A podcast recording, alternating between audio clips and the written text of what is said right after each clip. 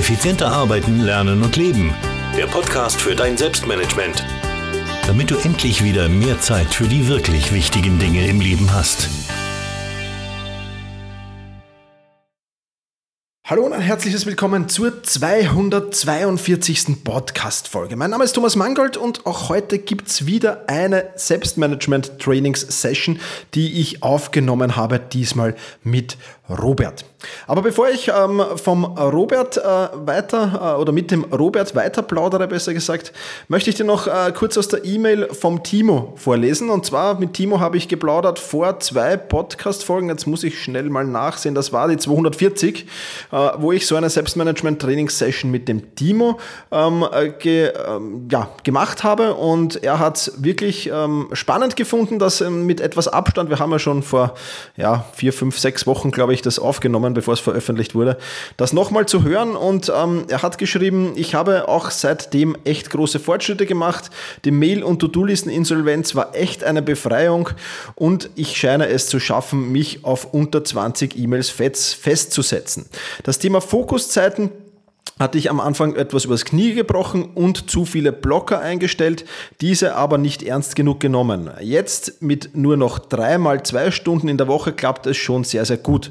Gleichzeitig habe ich festgestellt, dass ich morgens früh nicht wirklich so fokussiert arbeiten kann, so dass ich mit ein paar Mails in den Tag starte, bevor ich dann richtig arbeite. Das scheint für mich besser zu funktionieren. Die ersten Teilbereiche konnte ich auch schon wieder an Kollegen zurückgeben. Wir haben als Team jetzt eine große To-Do-Liste mit der eine eindeutige Priorisierung stattgefunden hat. Es war ein harter Kampf mit meinem Chef, aber es hat geklappt. Und ja, äh, herzlichen Glückwunsch, Timo, äh, zu dieser, dieser, diesem Erfolg. Ähm, und wie, wie man sieht hier in der Antwort vom Timo, es muss ja nicht alles für alle passen. Und wie er sagt, mit den Fokuszeiten, da muss man das richtige Level finden. Vielleicht mal äh, kleiner anfangen und dann immer größer werden und so sich vorantasten, bis man das richtige Level an Fokuszeiten hat. Und auch wenn es für dich okay ist, Timo, auch wenn alle sagen, um Gottes Willen, ja, keine E-Mails in der Früh. nein, wenn das für dich in Ordnung ist und wenn das für dich vollkommen vollkommen okay ist, dann mach das und dann tu das und ja, herzlichen Glückwunsch. Freut mich, dass du die Initialzündung äh, bekommen hast. Heute ähm, ist der Robert an der Reihe. Auch mit Robert habe ich schon vor einigen Wochen äh, geskypt und mit ihm geplaudert. Heute möchte ich dir jetzt das Interview mit Robert vorspielen. Und ja, Robert hat so ein wenig ähm, das Interview dann in der Hälfte ein wenig gedreht und hat dann mehr mich interviewt. Ähm, ich habe lange überlegt, ob ich das rausschneiden soll oder, oder ob es äh, drin bleiben soll. Also ich finde es ganz, ganz spannend. Wie gesagt, der erste Teil, ähm, da helfe ich den Robert, gebe ihm wieder ein paar Tipps für seine äh, Herausforderungen, die er so hat. Und dann dreht der Robert irgendwann den Spieß um und, und stellt mir einige Fragen. Und ja, ganz, ganz lustig. Also, Selbstmanagement-Training-Session mit Ro Weil das ist jetzt zuerst mal, ähm, ich habe deinen Podcast irgendwie gefunden, bin auf deinen Podcast gekommen. Mhm. Dann habe ich es mir ziemlich schnell reingezogen, weil ich gesagt habe, ja, das hat Mehrwert. Das ist ähm, was für mich, was mich weiterbringt. Und ähm, ja, irgendwann mal bin ich dann ähm, zu der letzten Folge gekommen. Also ich habe von, von hinten, von den Ältesten, okay. mich nach vorne gearbeitet durchgearbeitet und da habe ich festgestellt, ja, wenn es jetzt die Möglichkeit besteht, dann würde ich kurz was von meinem Job erzählen, mhm. ob du da irgendwelche Tipps hast, weil ähm, du machst jetzt, du bist ja selbstständig. Deine genau. Arbeitsweise ist eine ganz andere. Ja. Ähm, die kann ich mir sehr angenehm vorstellen. Das ist genauso, wie ich jetzt hier am Wochenende auf dem Balkon sitzen kann. So kannst du praktisch täglich auf dem Balkon sitzen und dann den, den Tag so gestalten, wie du es haben willst. Genau wenn man da angestellt ist, ähm, funktioniert es nicht mehr so einfach. Ja, ich, ich kenne das. Ich war früher auch angestellt.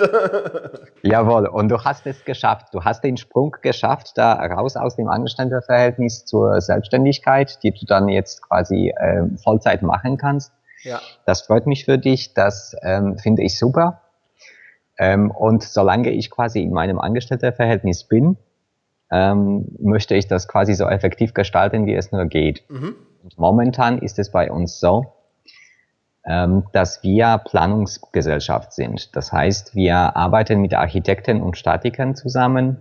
Für den Bauherren entwerfen wir Krankenhäuser. Okay. Was uns da natürlich kaputt macht, ist, dass wir ähm, die Aufgaben zweimal und dreimal und fünfmal machen. Mhm. Das hängt mit den Änderungen zusammen. Ähm, in Deutschland ist es so, dass du da den gesetzlichen Rahmen hast, wo du nach gewissen Leistungsphasen bezahlt wirst. Das heißt, die Leistungsphase ist abgeschlossen, dann kann man die Rechnung verschicken. Und das ist so, dass der Kunde, der Kunde sagt, äh, ja, da möchte ich noch eine Änderung haben und da möchte ich eine Änderung haben. Und dann bist du an der Änderung dran und zwei Tage später stellt sich raus, dass da noch eine Änderung kommt, die quasi deine jetzige Arbeit quasi, äh, wo du feststellst, die war umsonst. Mhm. Weil das, die, diese Änderung hat sich nochmal geändert. Das heißt, du bist ständig nur am Planen von Sachen, die sich nochmal ändern. Und im Endeffekt äh, weiß man nicht genau, wie man damit umgehen soll. Okay. Also die, die, die Vorstellung von dem Kunden ist, dass der immer Anspruch auf die Änderung hat. Mhm. Äh, und im Endeffekt machen wir es auch, weil wir kundenorientiert arbeiten alle. okay. Du kennst es auch so bei dir, ja, du bist für die Menschen da und wenn die Fragen haben, äh, bist du auch äh, gleich da und versuchst zu helfen, zu antworten. Mhm. Das Gleiche versuchen wir. Ähm, und deshalb entstehen auch so diese Situationen, wo wir mit dem Projekt einfach nicht vorankommen, weil wir so viele Änderungen mitnehmen müssen, dürfen, wollen. Okay. Weil natürlich, das ist dann, ähm, wenn man ein großes Projekt hat, möchte man mit dem Kunden auch sehr gut auskommen für das nächste Projekt vielleicht in der Zukunft. Mhm. genauso bei dir. Ähm, wenn der Kunde schon da ist, dann könnte man dem vielleicht zweites Produkt anbieten oder zweites Mal irgendwie zusammenkommen. Stimmt, ja. Mit, mit diesen Gedanken schlagen wir uns dann täglich. Okay, und das ist natürlich, kann ich mir vorstellen, für die Produktivität alles andere als positiv, weil ja, ja. dieselbe Aufgabe zwei bis fünfmal machen ist dann natürlich mühsam, ja. Richtig. Und das ist jetzt nicht so, dass du sagst, jetzt ähm, du bereitest einen kleinen Teil von der Aufgabe irgendwie vor, weil das ist jetzt äh, mehrfach ist es so, dass die Systeme sich beeinflussen. Das mhm. heißt, wenn du sagst, in einem Raum brauchst du jetzt ähm, zum Beispiel ähm, gewisse Temperatur und die vorher war nicht geplant, das heißt, du brauchst da zusätzliche Heizkörper. Und wenn du sagst, ja, statt Heizkörper machen wir jetzt Heizen und Kühlen mit einer Heizkühldecke, da muss der Heizkörper entfallen und da muss eine Heizkühldecke reingeplant werden. Mhm. Das heißt, die ganze Leitung für die Heizkühldecke muss da hingezogen werden und die ganze Leitung, die da hingezogen würde für den Heizkörper, die muss da entfallen. Okay. Also unter Umständen musst du die ganze Berechnung nochmal machen. Für die, für die Leitungsdimensionierung. Ja. Das heißt, da sind vier, viele Sachen, die, die quasi mit einer Änderung zusammenhängen äh, und mit denen wir jetzt äh, ähm, ja, Schwierigkeiten haben, mhm. die unsere Produktivität quasi nach unten schlagen ohne Ende. Okay. Hm, ist natürlich sehr, sehr schwierig. Ähm, eine Idee, die mir jetzt gekommen ist, ich weiß natürlich nicht, wie, wie sehr das jetzt umsetzbar ist. Ich habe eh schon besprochen, wenn du sagst, nein, das geht überhaupt nicht, dann ist überhaupt kein Problem. Aber eine Idee, die mir gekommen ist, ist, ähm, mhm. Ähm, dass ich, also ich, ich merke es bei mir selber, wenn ich zum Beispiel einen Grafiker beauftrage für meine Buchcover, dann sagt ja. er gleich von Haus aus, klipp und klar, pass auf, zwei Änderungswünsche sind dabei ab dem dritten kostet's. ja. ja. Jetzt ja, versuche ja, ich natürlich, was, was passiert jetzt natürlich bei mir? Ich versuche ihm natürlich äh, jetzt mhm. nicht nur irgendwie äh, lockerlässig mal das hinüberzuschmeißen und sagen, mach mal, äh, sondern äh, ich überlege mir im Vorfeld schon sehr, sehr genau, was will ich und er bekommt sehr, sehr detaillierte Anweisungen, weil ich genau weiß, okay, zweimal darf ich ihm dann noch um Änderungswünsche bitten, der dritte kostet. Wäre das irgendwas, was für euch umsetzbar ist? Ich meine, das ist jetzt natürlich ähm, wahrscheinlich schwierig, weil wenn alle anderen Konkurrenten das nicht tun und ihr verlangt das, wird es wahrscheinlich schwierig, denke ich, oder? Ja, das ist immer so. Wir sind nicht alleine im Board. Ja. Das heißt, es gibt den Architekten, es gibt den Statiker, es gibt den Elektroplaner. Okay. Unter Umständen gibt es auch noch ein paar andere Leute, die am Tisch sitzen. Aber das Entscheidende ist, äh, ist der Bauherr. Also der Vorschlag ist an sich sehr gut, ähm, weil man den Bauherren quasi darauf sensibilisiert, dass diese Änderungen nicht Ewigkeit dauern dürfen. Mhm, genau. Weil irgendwann mal muss es auch gebaut werden, das ist klar. Ja. Aber das ist jetzt ähm, eine Sache, wo wir das dem Bauherrn mehrfach vorgelegt haben. Also wir haben nicht vertraglich, vertraglich können wir es nicht festhalten, wie mhm. viele Änderungen und was ist überhaupt eine Änderung. Okay. Weil jetzt wir sagen, es ist eine Kleinigkeit, irgendwas verändert sich. Zwei Räume werden gespiegelt. Mhm. Ja, das heißt, der Waschbecken steht woanders, das WC ist woanders, man muss es ganz anders ähm, nein, nein, nein. anschließen überhaupt. Mhm. mhm. Ähm, und das kannst du jetzt nicht beschreiben, wie viel Aufwand es ist. Okay. Ist das jetzt eine Kleinigkeit, die sich geändert hat, oder hat das mehrere Auswirkungen und so weiter und so mhm. fort? Weil im Endeffekt, im Endeffekt, wenn es sich oben was ändert, das Abwasser zum Beispiel. Ja. Das wird ganz unten im Gebäude abgeleitet und diese Leitung hast du dann dimensioniert auf die Anzahl von Sanitärobjekten im gesamten Gebäude. Okay, okay. Das heißt, wenn sich da was ändert, musst du unter Umständen die Dimensionierung ganz unten auch verändern. Mhm. Das ist irgendwann mal nicht mehr machbar. Das glaube also ich. Also die, die, die Änderungen, die man da jetzt äh, sich später wünscht, ähm, die sind einfach irgendwann mal nicht mehr umsetzbar, weil der Bauherr verändert auch noch auf der Baustelle, wo die Firma schon da ist, wo die Leitungen schon gezogen sind und da kommt er plötzlich und sagt, ja, aber da bräuchte ich auch noch einen Heizkörper. Okay. Und das sind jetzt äh, Sachen, ja, wenn der jetzt auf der Baustelle ist und wir haben unsere Leistungsphase 5, also die Ausführungsplanung abgeschlossen, dann ist es für uns relativ unkritisch, mhm. weil wir es später nicht mehr einarbeiten müssen in die Pläne. Ja, ja. Das macht dann die ausführende Firma. Aber solange wir die Pläne nicht abgegeben haben von der Ausführungsplanung, müssen wir jede Änderung aufnehmen. Mhm. Und diese Verträge, die sind irgendwie nach der HOAI, also Honorarordnung für Architekten und Ingenieure geregelt. Und da kann man jetzt nicht sagen, ja, ähm, drei Änderungen haben Sie drinnen und die vierte kostet.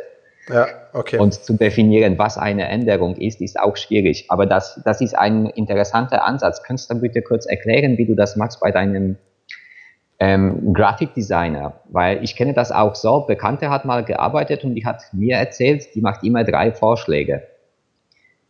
Genau. Wenn sie irgendwas ähm, designmäßig macht, macht sie drei Vorschläge quasi, so dass das grobe Konzept steht und die sagt, meistens ist es so, der Vorschlag, den ich super geil finde, der kommt nicht durch. Ich habe da eher den zweiten, äh, der ist nicht so gut, der ist so mittelmäßig und der dritte ist pothässlich. Und die sagt, meistens ist das zwei und drei, was die Kunden, Kunden sich wünschen, weil die Kunden einfach andere Vorstellungen haben von dem Ganzen. Genau, ja, ja, das kann sein. Ja, ich habe halt, ich halt mitbekommen, je genauer man jemandem etwas mitteilt äh, und, und je genauer man Informationen einfordert, umso sensibler ist er dann halt auch und umso besser wird das Produkt. Äh. Wir mhm. machen halt vieles, weil es meistens schnell, schnell gehen will, machen wir halt vieles flott und, und, und, und, und ja, kurz mal eine Info geben und dann wird es schwierig. Also bei meinem Grafikdesigner ist das zum Beispiel so, dem muss ich genau sagen, welche Farben will ich. Also der fragt das schon sehr, sehr genau ab natürlich im Vorfeld. Welche Farben sollen dabei sein, welche mhm. Schriftarten, mhm. was soll genau draufstehen am Buchcover was für ein Bild stelle ich mir vor, wie soll es vom Design sein. Also der stellt schon im Vorfeld sehr, sehr viele Fragen, so dass ich Aha. mich schon intensiv damit beschäftigen muss. Äh, und, und dann kommt am Ende auch wirklich was raus, meistens, also bis jetzt haben wir es einmal gehabt, wo ich gesagt habe, nein, gefällt mir gar nicht, von, weiß okay. ich nicht, 40 oder 30 Buchcovern, die er schon gemacht hat. Aber im Endeffekt okay. War das immer eine runde und coole Sache, weil er sehr, sehr genau abgefragt hat und weil er mich zwingt mit diesem, okay, zweimal verändere ich dir was, aber ein drittes Mal kostet es dann, da zwingt mhm. er mich schon sehr, sehr genau zu sein. Ja, ähm, das ist das eine. Das zweite, was ich mir aber für dich, für dich jetzt gut vorstellen kann, ist ja, wenn ich das so richtig heraushöre, ist das Problem, dass ihr jetzt nicht genau einschätzen könnt, wann äh, kommt jetzt so oder in welchem Ausmaß kommen diese Änderungswünsche und wie kann ich mich da, wie kann ich diese Änderungswünsche in die normale Arbeit integrieren, die ja dann auch noch übrig bleibt. Ist das richtig? Ja. Und da, ja. da kannst du mal versuchen und es, es, es ist oft so. Also ich würde jetzt nicht sagen, dass es immer so ist, aber es ist oft so, dass das Unvorhersehbare kann man vorhersehbar machen, indem man einfach mal eine Zeit lang mitschreibt oder mittrackt, wann kommen diese unvorhersehbaren Dinge und wie lange arbeite ich damit. Ja, und wenn du dann mit diesem, mit, diesem, mit diesem System, wo du einfach nur mitschreibst, die Änderungswünsche, also du brauchst jetzt nur aufschreiben, der Änderungswunsch kommt rein, ähm, die Zeitdauer brauche ich, um diesen Änderungswunsch umzusetzen. Ja? Mhm. Und das, das Ganze dann auf diese verschiedenen Projekte aufzurechnen und du wirst sehen, es wird immer ähnlich sein. Ja, also das, ich, ich empfehle das immer im, im, im, Zeitmanagement. Es gibt ja viele Jobs, wo, wo, wo die Leute damit Probleme haben. Die planen ihren Tag unheimlich gut, sind durchgeplant, die Termine, die Aufgaben, alles passt. Nur dann kommt der Chef um die Ecke und sagt, so, und jetzt mach das noch und jetzt mach das noch, das ist wichtig. Und dann ist ja. die ganze Tagesplanung ist im Prinzip dann dahin. Ja? ja. Und da empfehle ich einfach mitzuschreiben, jetzt in dem Fall, was ich, das Beispiel, was ich dir gerade gesagt habe, im Büro ist das natürlich leichter. Wann kommen die Änderungswünsche? Also welcher Tag, welche Uhrzeit, in welchem Ausmaß und von wem? Und dann kannst du, wenn du das ein bisschen mitschreibst und mittrackst, kannst du dir so einen Mittelwert ausrechnen. Also jetzt kann ich mir gut vorstellen, dass das bei dir, wenn du sagst, okay, das ist jetzt so eine mittelgroße Baustelle, wie gesagt, ich habe keine Ahnung äh, von, von der ganzen Thematik, ich ja, bin ja. handwerklich völlig unbegabt. mir geht's genauso, deshalb bin ich Ingenieur. Okay. Aber ich kann mir gut vorstellen, wenn ihr jetzt sagt, zum Beispiel Hausnummer so mittelgroße Baustelle, ähm, da planen wir jetzt mit auch Hausnummer 200 Arbeitsstunden und es kommen dann sicher hinten nach noch 30 Stunden an Änderungswünsche dazu. Ja, mhm. Wie gesagt, das sind jetzt fiktive Zahlen. Und du wirst sehen, wenn du das für ein paar Baustellen machst, ja, dann wirst du gut erkennen, ähm, erstens mal, ungefähr so ein, ich meine, ganz genau wirst du es natürlich nie erraten, aber so ein Mittelwert wird rauskommen, dann weißt du schon ungefähr, was kommt an Mehrarbeit auf mich zu und wie muss ich die einplanen und mach's auch an Personen oder Bauträgern in deinem Fall fest. Es wird sicherlich Bauträger geben, die sind ein bisschen unkomplizierter und es wird Bauträger geben, die sind ein bisschen komplizierter und da kannst du das auch sehr schön dann im Vorausplanen, oh, jetzt kommt der komplizierte, äh, da rechne ich lieber 50% mehr der Stunden, die ich brauche ein und so kannst du das unvorhersehbarer ein bisschen planbar machen. Das wäre noch eine Idee, die ich dazu hätte. Mhm. Ja, die Idee ist gut, die Idee ist gut. Auf jeden Fall. Ja, also da mal mitschreiben ist zwar ein bisschen Aufwand, aber reicht eine stinknormale Excel-Liste im Prinzip, wo du wirklich sagst, ähm, so und so mache ich das. Ja. Also da, trage ich das dann ein und dann kannst du das sehr, sehr schön erkennen. Also ähm, kann ich dir wirklich, wirklich nur empfehlen. Das ist das eine. Und das zweite ist, ich weiß ja nicht, wie, wie zeitsensitiv diese ähm, Dinge dann sind, die du da ändern musst, ob das dann äh, binnen eines Tages gehen muss oder ob du da Zeit hast, eine Woche oder so. Falls, da, falls du da mehr Zeit hast, diese Änderungen einzubringen, würde ich mir einfach, es, es macht immer Sinn, die Tage gut zu strukturieren. Also wenn vielleicht kannst du das dann so machen, dass du sagst, drei Tage arbeite ich an den Planungstätigkeiten, die ich so habe, und zwei Tage die Woche sind nur für Änderungswünsche von Kunden da. Ja, vielleicht kannst du die Tage so irgendwie festmachen. Das macht auch manchmal Sinn, vor allem wenn man dann fokussiert arbeiten, besser fokussiert arbeiten kann. Und das ist, vielleicht funktioniert das so, ich weiß es nicht. Ja. Mhm.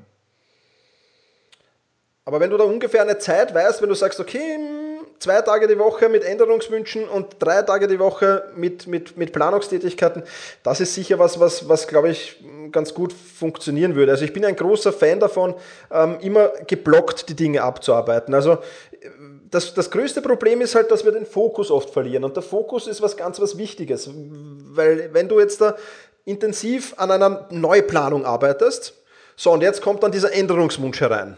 Ja, ja dann, dann, dann, ist, dann verlierst du den Fokus auf die Neuplanung. Was machst du dann? Im, Im, schlimmsten Fall beides gleichzeitig oder versuchst es irgendwo im Multitasking zu erledigen. Meistens funktioniert ja. das dann nicht. Ja, also wirklich zu sagen, okay, da kommt jetzt ein Änderungswunsch rein.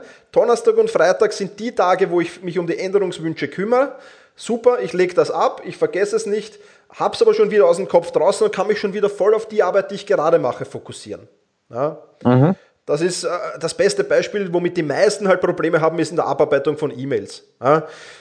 E-Mail ganz klar bei mir mittags und so, nachmittags. Zweimal am Tag. Ja. ja. Zweimal täglich.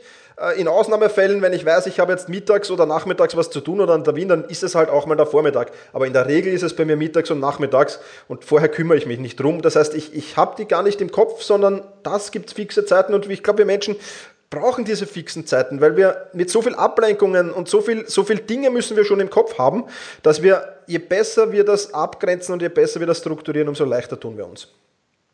Mhm. Also das ist ähm, auch noch ein Tipp, der, glaube ich, ganz spannend sein könnte und den ich dir ähm, mit auf den Weg geben könnte für dein, für dein, für dein Problem. Mhm. Ja, nehme ich mit. Schreibe es mir auf. Super.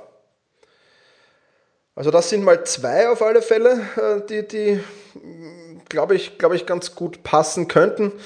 Ähm, ja, ansonsten ist es natürlich, natürlich schwierig, je, je, mehr man fremdgesteuert ist und du bist halt von den Bauträgern größtenteils fremdgesteuert, umso ja. schwieriger es halt. Ja, Aber ja da, richtig. Und das, da, ist, das ist auch alles so, dass ähm, wir sind Ingenieure, wir planen es, aber äh, zeichnerisch umsetzen im, äh, im CAD-System mit DWG-Dateien muss es ein Zeichner. Mhm.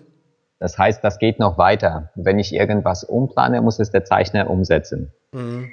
Und so weiter und so fort. Also das ist im gewissen Sinne so, so Ratenschwanz, der sich ja. dann hinterherzieht. Ähm, wenn du die Änderung quasi vergisst, fällt sie am Ende des Tages und der Kunde ist unzufrieden. Ja. Wenn du zu viel Zeit verbrennst mit den Änderungen zwischendurch, äh, kommst du mit, den, mit den normalen standardmäßigen Arbeiten nicht voran. Das ist auch nichts. Ja. Ähm, und jetzt äh, ja, de, den Leuten klar zu machen, dass diese Änderungen gar nicht tragbar sind in der Anzahl, die die sich vorstellen. Das, das ähm, versuchen wir alle tagtäglich. Deshalb habe ich auch gefragt, ob du irgendwelche Ingenieure kennst, mhm. Ob die da irgendeinen Trick entwickelt haben oder wie auch immer. Ähm, weil das ist jetzt nicht nur bei uns so, das ist bei jedem anderen Planungsbüro in Deutschland auch so, zumindest die, die ich kenne. Mhm. Ähm, und äh, das ist das, was uns unproduktiv macht und eigentlich äh, uns schwer macht, das Geld zu verdienen. Ja, also was ich mir da vielleicht noch gut vorstellen könne, ist, ist so eine Art, ja, Regeln hört sich jetzt ein bisschen streng an, aber ich kenne immer mehr Firmen zum Beispiel, die das umsetzen jetzt im Bereich von Meetings. Ja. Meetings wird bei euch wahrscheinlich in der Firma nicht anders sein, sind ja ein großer, großer Zeittipp, wenn du mich fragst, ja, weil die Meetings meistens viel, viel länger dauern, als sie dauern müssten. und, und es gibt jetzt mittlerweile wirklich schon Firmen, die schicken vorab die Meetingregel an den Meeting-Teilnehmer. Und auch wenn das ein Kunde ist, schicken die, die, ja. die, die diese, diese, diese, diese Liste mit, mit ein paar Regeln drauf. Und mhm. da steht ganz klar drauf, schau her, wir wollen produktiv arbeiten, in deinem Sinne auch, im Sinne des Kunden. Das sind unsere Meetingregeln. Wir bitten dich, diese Meetingregeln einzuhalten. Jetzt gibt es natürlich Kunden, die werden, werden das machen, Kunden, die werden das nicht machen, ganz klar, gibt es immer. Ja. Aber vielleicht auch für euch einmal im Planungsbüro selbst zusammensetzen und so einmal überlegen, was was könnte denn die Kunden animieren oder mit, womit könnten wir den Kunden locken, dass er uns ein bisschen mehr Luft lässt, dass er uns äh, bei Änderungswünschen zum Beispiel vielleicht ein bisschen mehr Zeit lässt, ähm, das auch sinnvoll erklären und so, so ein bisschen eine ja, Agenda zusammenzustellen, die, die spannend klingt und die man vorab den Kunden geben kann und sagt, schau, so arbeiten wir, das ist unser Arbeitsstil. Ähm, wir sind deswegen sehr produktiv, wir sind deswegen vielleicht auch, keine Ahnung, billiger, besser wie andere. Das ist genau mhm. genau der Grund, da grenzen wir uns ab. Sowas mal zusammenzustellen, wäre sicherlich eine spannende Sache. Ich werde mich natürlich umhören, äh, wenn ich wem kenne und fragen, wie die das machen. Aber warum nicht der Erste sein, der diesen Schritt geht und sagt, hey, lieber Kunde, wir arbeiten super, aber wir arbeiten nur super, weil wir hochfokussiert arbeiten. Aber um hochfokussiert arbeiten zu können, würden wir von dir diese, weiß ich nicht, fünf, könntest uns mit diesen fünf Punkten helfen oder so irgendwie das zu formulieren.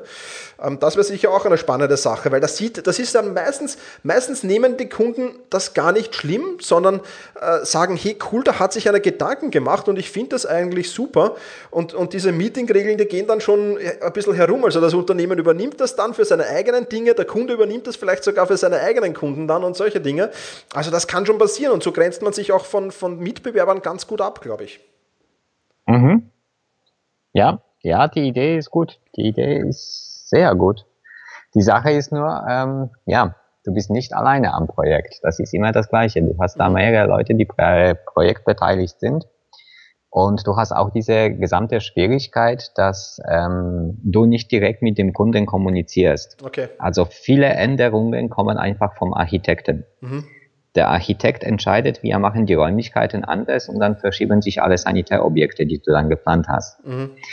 Ähm, das heißt, ähm, da ist noch diese Schwierigkeit, dass die Änderungen sind dem Bauherrn zum Teil gar nicht bewusst, okay. inwiefern die uns beeinflussen. Und zum anderen, der Architekt einfach, äh, sagt einfach, ja, das macht man schon, das ist ja kein Problem, das spiegeln wir ja nur, das ist schnell gemacht. Mhm. Das ist kein Problem.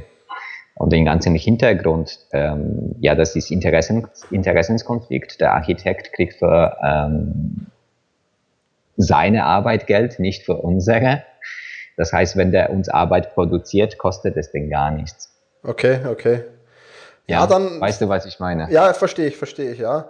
Ja, aber dann vielleicht ja. den Architekten irgendwie mit, mit ins Boot holen, ja, dass man, dass man einen, einen, einen extra, ähm, so eine Agenda, mir fällt jetzt leider kein besserer Begriff dafür ein, aber, aber so, so eine, eine, ja, ein Etikett zum, zum Architekten schickt und sagt, schau, ähm, wenn du mit uns zusammenarbeitest, dann, dann bitte diese Punkte beachten.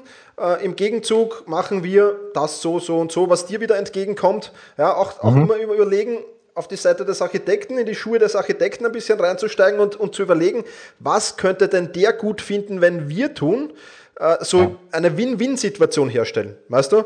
Ähm, mhm. Das ist immer das Optimum. Wenn das irgendwie gelingen kann, ich weiß jetzt nicht, ob es funktionieren kann. Architekten kenne ich einen, das sind ja meistens nicht die einfachsten Menschen. okay. ich hoffe, wir beleidigen da jetzt niemanden, aber, aber, aber, aber, aber wenn du einen kennst, dann kannst du mit dem kurz sprechen, wie der das Ganze sieht, weil da hat jeder, der bei uns projektbeteiligt ist, andere Perspektive und hat andere Interessen zu verteidigen. Ja ähm, desto spannender ist das Thema an sich, finde ich, weil du stets mit anderen Menschen zu tun hast. Natürlich langfristige Kooperation würde bedeuten, dass der Architekt sich an dich anpasst und umgekehrt. Mhm. Aber das ist meistens so, dass die äh, Projekte einfach von anderen Bauherren kommen und kommt, kommt ganz andere Konstellation dabei raus. Das heißt, du hast neuen Architekten, neuen Elektroplaner, neuer Statiker und ähm, das Gesamte wird quasi von vorne ähm, anders gestaltet. Okay. Aber was ich mir da gut vorstellen könnte, wenn ihr mit mehreren Architekten arbeitet, ist wirklich, dass ihr euch wirklich in, in, in der Firma zusammensetzt, einen Fragenkatalog für diese Architekten, nicht lang, ein kurzer Fragebogen mit fünf, sechs, sieben Fragen, wo der vielleicht fünf Minuten sitzt dran oder zehn Minuten sitzt dran und beantwortet und um einfach zu sehen, okay, was für Erwartungen hat der Architekt an mich oder wie können wir dem Architekten das Leben einfacher machen? Ja? Und dann im Gegenzug zu sagen, hey, wir können die Wünsche, die ihr da, weiß nicht, mit wie vielen Architekten ihr zusammenarbeitet, sagen wir mit 20, ja, äh, von den 20 Architekten holen dann sagen, das kam bei unserer Umfrage raus, da können wir euch bei diesem und diesem Punkt entgegenkommen. Wir würden uns freuen, wenn ihr uns in diesem und diesem Punkt entgegenkommt. Ich glaube, das ist immer so eine gute Fragebogen und so Fragen, die richtigen Fragen zu stellen, ist immer eine spannende Sache. Und dann hast du mhm. nicht, nur, nicht nur das Feedback von einem Architekten, sondern vielleicht von mehreren. Und, ja. und dann kommen, können da ganz, ganz spannende Dinge rauskommen oft. Also das würde ich, im Prinzip ist der Architekt dann ja irgendwie euer Kunde. Und dann würde ich so eine Kundenbefragung unter Architekten unter Anführungszeichen durchführen und einmal schauen, was sind denn denen seine Erwartungen und wie hätte der das gerne. Ähm, sicherlich auch eine spannende Methode, glaube ich. Mhm. Ja. Wir haben das alle eins zu eins übernommen und ich, ich, ich habe da Spaß dran gehabt und so hat das Ganze begonnen. Und mein Blog wird jetzt bald fünf Jahre alt, glaube ich. Also ähm, das hat natürlich in der Planung schon weit früher begonnen. Aber ja, so hat das Ganze begonnen und ich habe ich hab Spaß daran, einfach Dinge auszuprobieren. Und diese Sprachnachricht, das iTalk 24, was du da angesprochen hast, ja. ist auch so ein Ding. Das ist mir irgendwo über den Weg gelaufen, weil ich mir gedacht, hey, super, es ist doch viel, viel einfacher, wenn ich, wenn ich, wenn ich Dinge im E-Mail sprechen kann, als sie zu tippen. Weil erstens einmal ist es sympathischer, wenn man eine Stimme hört, finde ich. Und ja. zweitens ähm, bin ich natürlich viel schneller, weil den Text, wenn ich den Text getippt hätte, den ich dir da, ich glaube, zwei Minuten hat die Sprachnachricht gedauert oder so, ja. äh, wäre ich nicht zwei Minuten gesessen, sondern wäre wahrscheinlich zehn Minuten an der E-Mail gesessen. Das heißt, das ist natürlich auch ein, ein, ein Produktivitätsvorteil, ein massiver. Und ja. ja, das macht einfach Riesenspaß und ich probiere eben solche Dinge sehr, sehr gerne aus und ändere Dinge sehr, sehr oft. Und ja, so, so ist es eigentlich dazu gekommen, dass ich jetzt da bin, wo ich bin.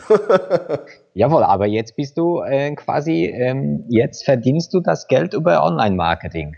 Genau, ja, also größtenteils, ja. Größtenteils, das heißt nicht ganz.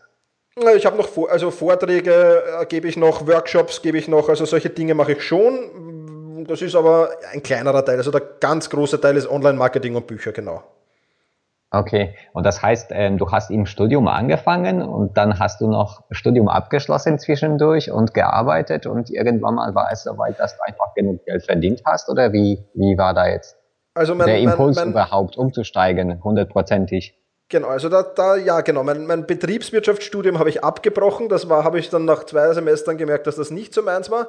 Ich habe ja. dann so, Sozialpädagogik, bin dann umgestiegen auf Sozialpädagogik war mhm. dann 15 Jahre lang als Sozialpädagoge bei der Stadt Wien tätig. Da war ich in einer Wohngemeinschaft für verhaltensauffällige Kinder und Jugendliche. Früher hätte man gesagt Erzieher. Ja, also ja. habe mit denen dort wirklich gearbeitet, habe meine 24-Stunden-Dienst immer gehabt. Das heißt, ich habe um 9 Uhr früh begonnen, bin am nächsten Tag um 9.30 Uhr aus dem Dienst gegangen, habe dort wirklich mit denen eben 24 Stunden gelebt. Mhm gearbeitet, ähm, Hausübung gemacht, geschaut, dass sie sich nicht gegenseitig umbringen.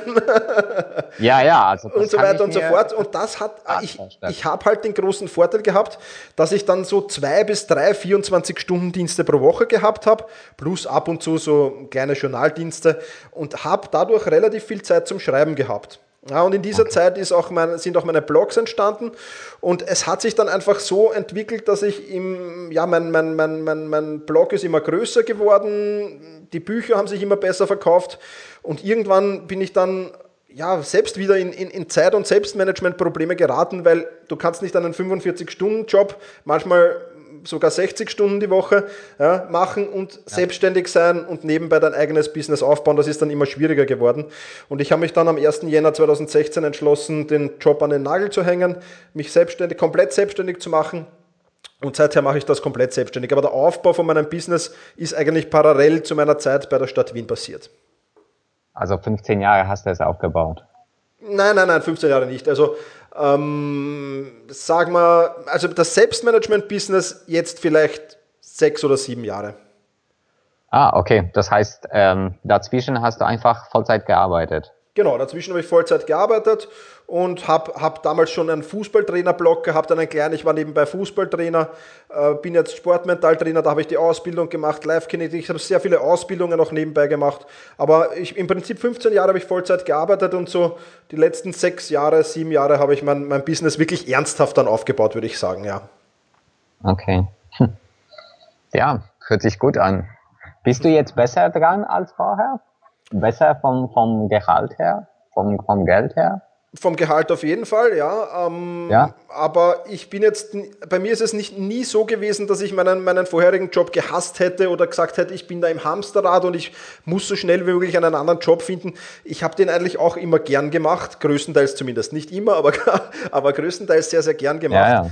Es ist sich dann einfach nur zeitlich nicht mehr ausgegangen. Ja. Aber, aber ähm, ja, also ich habe den Sprung in die Selbstständigkeit, muss ich ehrlicherweise sagen, auch erst dann gewagt. Ich bin da äh, ein bisschen ein ängstlicher Mensch gewesen. Erst dann gewagt, wie ich eigentlich aus meinem selbstständigen Business schon mehr Einkommen gehabt habe, als von meinem Gehalt damals. Ah, okay. Also die Sicherheit hast du abgewartet. Ja, auf alle Fälle, ja, ja, ja. Aber du bist ja, ähm, hast du Kinder, Familie, Frau? Nein, das heißt, das Risiko war alleine auf deine, ähm, auf deine Schulter quasi, auf deine Person bezogen, nicht auf irgendwie Kinder. genau, nein, Frau. nein, nein, alles nichts. Also ich habe nur einen Neffen, also ich Familie schon, aber keine eigenen Kinder. Aber, mhm. aber ja, ist, das Risiko ist allein auf mir gelegen und ich, ich muss noch ehrlicherweise dazu sagen, ich habe bei der Stadt Wien die Möglichkeit, mich karenzieren zu lassen. Ja. Das heißt, ich bin im Grunde okay. genommen noch immer Angestellter der Stadt Wien. Ich bin nur im unbezahlten Urlaub seit 1. Jänner 2016. Okay, das heißt, die Sicherheit ist da. Ja, die Sicherheit ist da und, und, und aber ja, das, ich, ich hätte auch gekündigt zum damaligen Zeitpunkt. Also das wäre jetzt nicht das Thema gewesen. Für mich war viel wichtiger, dass ich wirklich auch aus meinem selbstständigen Business wirklich stabil gesehen habe, dass ich zumindest das Gleiche, wenn nicht sogar mehr mit meinem selbstständigen Business einnehme. Also das war für mich das Kriterium. Mhm. Aber jetzt als Selbstständiger arbeitest du jetzt mehr als Angestellter. Ja und nein. Also ich kann es mir selbst einteilen. Also natürlich kannst du jetzt nicht sagen, ich mache gar nichts. Aber wenn es jetzt mal draußen schön ist ähm, und, und ich denke mal, heute, heute mache ich nichts, dann mache ich nichts. Äh, dafür arbeite ich halt manchmal auch an Feiertagen oder an Sonntagen, weil da ist das Wetter schier und mir macht es gerade Spaß. Also ja. ich kann es mir halt komplett frei einteilen. Ich habe meine Wochenziele die Wochenziele will ich unbedingt erreichen, aber ob ich die jetzt von Montag bis Freitag erreiche oder ob ich dann Samstag, Sonntag auch noch arbeite dran, das ist mir nicht so wichtig. Ja, ich, jetzt im Sommer mache ich es auch so, dass ich nur vier Stunden arbeite pro Tag, äh, wenn es schön ist, und dann mich in die Sonne hau, Buch lesen tue, mich fortbilden tue, irgendwie mit, mit, mit, mit Kursen, mit Videokursen oder sonstiges. Äh, da mhm. fahre ich mit dem Rad auf die Donauinsel und, und schmeiße mich dort irgendwo hin. Ähm, das kann ich mir relativ gut selbst einteilen, ja. Okay. Ja, gut. Ich habe eigentlich, ähm, ich habe mich gefragt, ähm, Napoleon Hill hat mal ein Buch geschrieben. Ähm, Denke nach und werde reich. Jawohl, ganz genau, dieses Buch. Und der hat da so einen ähm, Spruch ähm, von sich gegeben, von wegen, wir sind im Durchschnitt von fünf Menschen, die uns umgeben, quasi tagtäglich. Wie hast du es geschafft, diese fünf Menschen um dich herum zu finden? ähm, darf ich ehrlich sein, von diesem Spruch halte ich nicht so viel. Ja? Nicht dauerhaft. Ah, ja? Erzähl, erzähl mal. Also, ähm, es, ist, es stimmt schon, was er sagt, aber es ist, also, wie soll ich das erklären? Ich, ich habe natürlich für mein Business Menschen gefunden, die mich unterstützen, die ich unterstützen kann, wo da gegenseitiges, gegenseitiges ähm, ja, Hochziehen ist, wo man, wo, man, wo man sich gegenseitig Mehrwert liefert. Das habe ich gefunden. Aber das ist mein Businessbereich.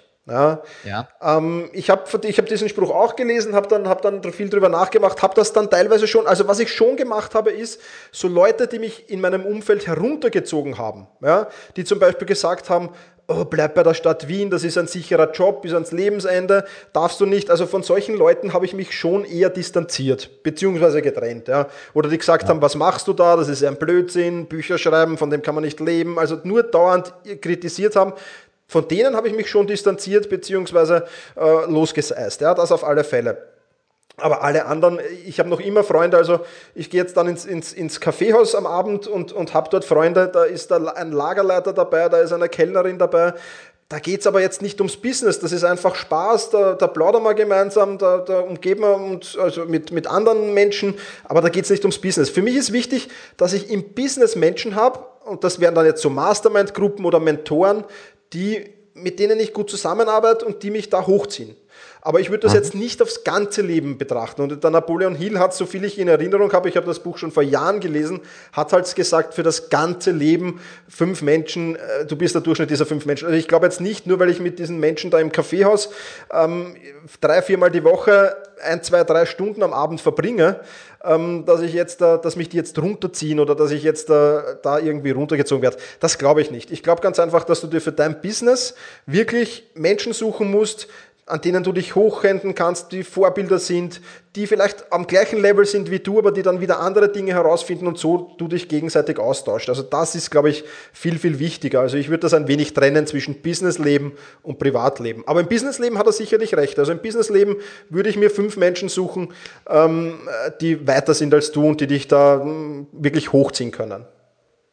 Okay, aber das heißt, ähm, bei dir war es so, dass du mit dem Podcast angefangen hast. Das heißt, du hattest schon etwas, wo man Gemeinsamkeiten gefunden hat und deshalb hast du auch die Menschen gefunden. Sehe ich das richtig? Oder? Ja, äh, einerseits ja, natürlich. Ja, also größtenteils, wie ich mein erstes Evernote-Buch geschrieben habe, habe ich sehr, sehr viele kennengelernt, weil das der Zeitpunkt war, wo viele auch mich dann irgendwie ernst genommen haben, als nicht einen, der, der, der da nur bloggt, äh, weil es gibt ja im, im Bloggerbereich auch viele Freizeitblogger, die schreiben halt dann ab und zu mal was sondern der das wirklich ernst nimmt, das Business.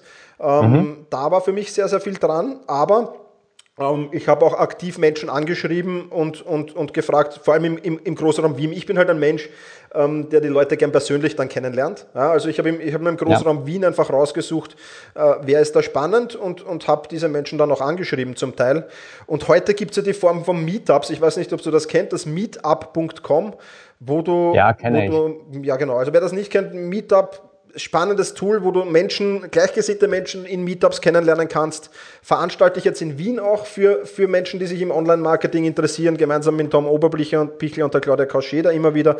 Also wirklich, so würde ich das machen. Ich würde die Menschen erstens mal aktiv anschreiben, ja, die schon dort sind, wo du hin willst. Die sind meistens sehr gerne gewillt, da auch, auch zu helfen, aber immer halt schauen, dass es eine Win-Win-Situation wird und, und ansonsten, ja, ist das sicherlich eine coole Idee. Und wenn du dann mal Fuß gefasst hast, wirst du auch angeschrieben werden. Also das, das passt dann schon. Mhm. Okay. Ja klar, aber dafür muss man schon gewisse Vorstellung haben. Ziemlich genau, genaue ja. Vorstellung von dem, was man machen will und wie man es machen will. Ja. Also bei mir ist es zuerst mal so, dass ich festgestellt habe, dass der Angestelltenjob irgendwie, ja, mich nicht unbedingt erfüllt, so wie ich das gerne hätte. Okay. Und ja, wie es weitergeht, weiß ich noch nicht. Aber zuerst mal ähm, werde ich noch ein paar Sachen ausprobieren.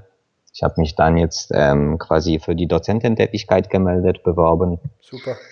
Ähm, von daher, dass ich schon mal einen Schritt, um da ein bisschen rauszugehen aus dem ähm, täglichen beruflichen Routine-Tag. Mhm.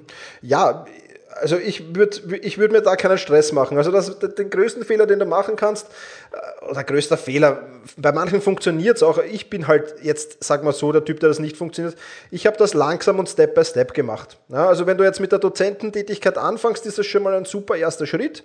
Äh, und wer weiß, was sich daraus entwickelt. Lass das ein wenig auch auf dich zukommen. Ja, also das ganze, mein ganzes Business, äh, wie es ich jetzt mache, mein Selbstmanagement-Business, äh, ist gestartet mit dem, dass ich mal gedacht habe, was könnte mir bis an mein Lebensende Spaß machen. Ja?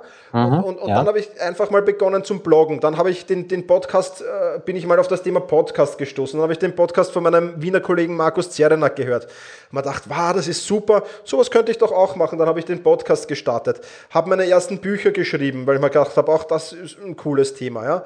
Aber lass es ein wenig auf dich zukommen, vor allem wenn du dir noch nicht ganz sicher bist, lass es ein wenig auf dich zukommen, test auch ruhig ein wenig. Ja.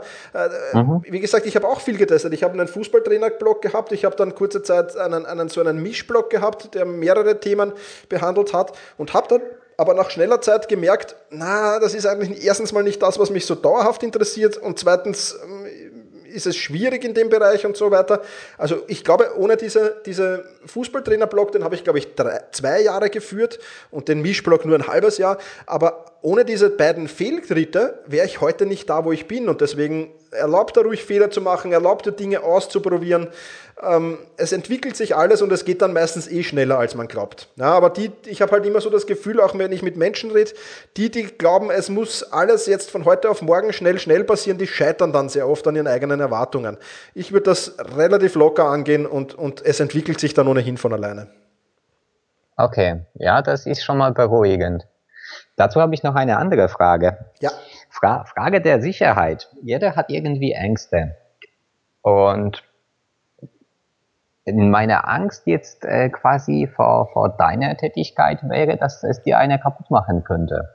Weißt du, ich, ähm, Beispiel einer Eisdiele, hat neue Eisdiele aufgemacht und dann geht einer hin und schreibt auf Facebook, das Eis schmeckt überhaupt nicht. Mhm. Und dann gehen sechs andere hin und wiederholen den gleichen Spruch unabhängig davon. Die sind überzeugt, das Eis schmeckt nicht und deshalb schmeckt es auch nicht, ja? Mhm. Weil die schon die Kommentare gelesen haben. Und dadurch entsteht eine Welle, wo, wo der gute Mann mit der Eis, die der wieder zumachen kann, weil alle Kommentare auf Facebook negativ sind.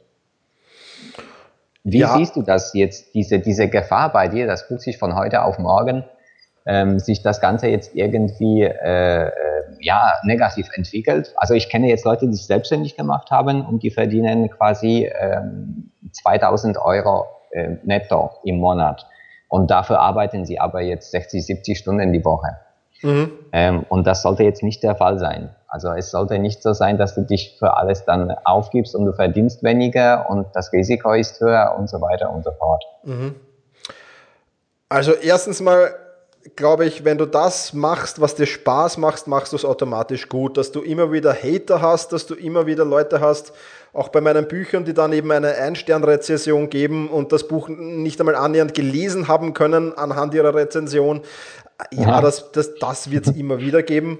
Aber die Leute sind ja auch nicht meine Zielgruppe. Ja. Meine Zielgruppe sind die Menschen, die, die mich wollen, die das gut finden, was ich mache. Und davon gibt es genügende da draußen. Ja, natürlich bekommst du, wenn du sowas machst wie ich, äh, Hater-E-Mails, äh, bekommst blöde Kommentare auf Facebook, blöde Kommentare auf, auf, auf, auf Amazon bei deinen Büchern. Ja, das passiert. Das war am Anfang auch gar nicht so leicht, das ähm, zu verarbeiten, sage ich auch offen und ehrlich. Mittlerweile muss ich sagen, lässt mich das relativ kalt, weil ich der Meinung bin, äh, es, es, es, es gibt immer Menschen, also zum Beispiel in meinem Bereich, wen gibt es denn in meinem Bereich? In meinem Bereich gibt es vier Menschen, die ich jetzt da als Konkurrenten äh, oder größere Konkurrenten, Konkurrenten gibt es mehr, aber größere Konkurrenten, sage ich mal, sind jetzt für mich der Ivan Platter aus der Schweiz, der André Nüninghoff mit, mit dem Paperless Pioneers aus Berlin äh, oder in Düsseldorf sitzt er, glaube ich, und der, und der Lars Bobach. Ja, das sind so die Menschen, die ungefähr in der gleichen Zielgruppe sind wie wir. Und weißt du, was wir vier jetzt machen? Wir gehen gemeinsam auf eine Roadshow, weil äh, wir machen zwar das gleiche Thema, aber jemand, der den Ivan Platter gern hat, der kann vielleicht auch den Thomas Mangold gern haben, aber eher nicht, weil eher, ich bin eher jemand, der Ivan ist ein, ein, ein straighter Typ, der eher alles sehr, sehr streng und sehr, sehr genau macht, zumindest habe ich so das Gefühl. Ich bin eher ein lockerer Typ, ich gehe das Thema anders an. Der Lars Bobach geht das Thema anders an. Und so findet jeder den Typen, der, den er gut findet. Ja? Mhm. Und, und deswegen passt das auch, wenn wir vier gemeinsam auf eine Roadshow gehen, weil ja, das, wir sind zwar im Prinzip im gleichen Boot und eigentlich könnten wir uns gegenseitig Kunden wegnehmen. De facto wird es aber nicht passieren, weil wir vier komplett unterschiedliche Menschentypen sind. Und die, die, die, die, die, du musst rechnen, die Kunden da draußen, die Zuhörer, die wollen ja nicht nur das Thema konsumieren, sondern die wollen ja auch den sympathisch finden, der das Thema präsentiert. In der Regel zumindest, wenn sie dir länger folgen. Also wenn sie nur einen Artikel lesen, dann vielleicht nicht. Aber wenn sie dir länger folgen, dann wird das automatisch passieren. Und deswegen mache ich mir da keine Sorgen. Alle, die mich nicht wollen, ist überhaupt kein Problem. Die wollen dann jemanden anderen oder sind bei jemandem anderen besser aufgehoben. Und ich glaube, wenn du mit diesem Mindset äh, in, in das ganze Business gehst, und dann wirst du auch gar nicht die Menschen anziehen, die dich hassen, sondern vielmehr die Menschen, die dich wollen. Und das ist das Wichtige. Und ein paar Wahnsinnige, die im, im, in, in der geschützten, anonymen Atmosphäre des Internets dann irgendwo irgendwas schreiben, die wird es immer geben. Mit denen muss man leben. Aber im Prinzip, glaube ich, ist das ein Mindset, das, das ganz gut ist. Mhm. ja, das ist, das ist das Geniale bei dem Geschäft, das du machst. Das ist einfach so, alle sind positiv drauf. Ja. Alle positiv, immer positiv, immer begeistert. Und das hast du beim, bei meinem Job hast du es nicht. Ja. Also das ist schon, schon ein Grund, um zu sagen, ja, da muss sich was ändern. Auf alle Fälle, ja. Also ich stehe jeden Morgen gern auf und freue mich schon auf meine Arbeit. Ich sag's dir, wie es ist. Äh, deswegen sitze ich auch gern mit dir an einem Sonntag um 15.52 Uhr jetzt noch da und plauder gern, weil es mir einfach ja. riesen Spaß macht, ja, und äh, weil es einfach cool ist. Und wenn du das sagen kannst von deinem Job, ich glaube, dann hast du gewonnen. Dann ist gar nicht so wichtig, ob du 2.000, 10.000, 100.000 oder Millionen Euro verdienst. Äh, ich, ich würde nicht mit jemandem tauschen wollen, wie du gesagt hast, der 60, 80 Stunden arbeitet, selbst wenn er eine Million im Monat verdient, würde ich mit dem nicht tauschen wollen, weil das wäre nicht mein Leben. Ja. Mhm. Äh, das, das äh, würde ich nie im Leben machen. Ja, vor, vor 20 Jahren hätte ich wahrscheinlich was anderes gesagt, aber da, da, da war ich noch jung und, und noch nicht ganz so reif und noch nicht ganz so anhand der Literatur und, und, und von Seminaren und Fortbildungen weitergebildet. Aber, aber heute kann ich das mit gutem Gewissen sagen. Also ich würde niemals mit jemandem tauschen, der Millionen verdient und dafür 80 Stunden die Woche arbeitet. Ja, das ist ein gutes äh, Schlusswort hier. Also absolut recht, Thomas. Thomas, Super. wie verbleiben wir jetzt? Ja, versuch das mal umzusetzen, würde ich sagen. Äh, was, was halt geht von unserem Gespräch. Ähm, ja. und, und, und schau mal, was, was du machen kannst. Ich schicke dir auch gern, wenn du magst, die Tonaufnahme zu, dann kannst du dir das ganze Gespräch nochmal anhören. Ja, gerne, gerne. Das wird vielleicht besser sein als eine Zusammenfassung von mir, weil dann kannst du selbst in deinen Worten nochmal mitschreiben. Und, und, ja, und ähm, ja, versuch, versuch umzusetzen, was geht. Probier mal und würde sagen, wir hören uns einfach, wenn du magst, kontaktiere mich einfach in, in, in drei bis vier Wochen nochmal und dann können wir mhm. plaudern, was so, was so passiert ist bisher und können vielleicht schauen, was nicht funktioniert hat. Gibt es irgendwo was anderes oder können wir wo was anderes machen, wenn du Lust hast? Mhm. Ähm, ich würde mich einfach melden in drei bis vier Wochen, mhm. aber ähm, bauen ist ja langsam. Von heute auf morgen wird nichts genau. gebaut. Genau. Von daher drei Wochen ähm, ich nehme die Ideen jetzt quasi mit. Genau. Und dann plaudern wir nochmal in vier Wochen. Vielleicht hast du da irgendwie auch anderen Architekten gefunden oder anderen Ingenieur, mhm. mit dem du da was herausgefunden hast. Genau, sehr, sehr gerne. Dann, dann, dann gebe ich dir dann natürlich Bescheid. Ähm, einfach so lange du brauchst. Wenn du sagst, es passt erst in zwei Monaten, dann melde dich einfach in zwei Monaten wieder. Überhaupt, wir haben keinen Stress. Ja. Äh, versuch mhm. das so gut wie geht umzusetzen und dann versuchen wir im Follow-up das nochmal zu machen, okay? Jawohl, mache ich, Thomas. Vielen, vielen Dank. Super, Robert. Vielen Dank und alles Gute. Dir auch. Bye, bye. Bye, bye. Ciao. Ja, das soll es für diese Podcast-Folge schon wieder gewesen sein. Eine etwas längere diesmal, aber nichtsdestotrotz denke ich sehr, sehr spannend. Vielen Dank, dass du es fürs bis zum Ende durchgehalten hast. Und nochmal kurz der Hinweis, wenn dir dieser Podcast gefällt, dann geh doch bitte auf selbst-management.bis-iTunes und hinterlass mir eine Bewertung. Ich lese mir die regelmäßig durch und freue mich über jede neue. Also, dann wünsche ich dir jetzt eine tolle Woche und ich freue mich, wenn wir uns in einer Woche wiederhören. In diesem Sinne, mach's gut und genieße deinen Tag.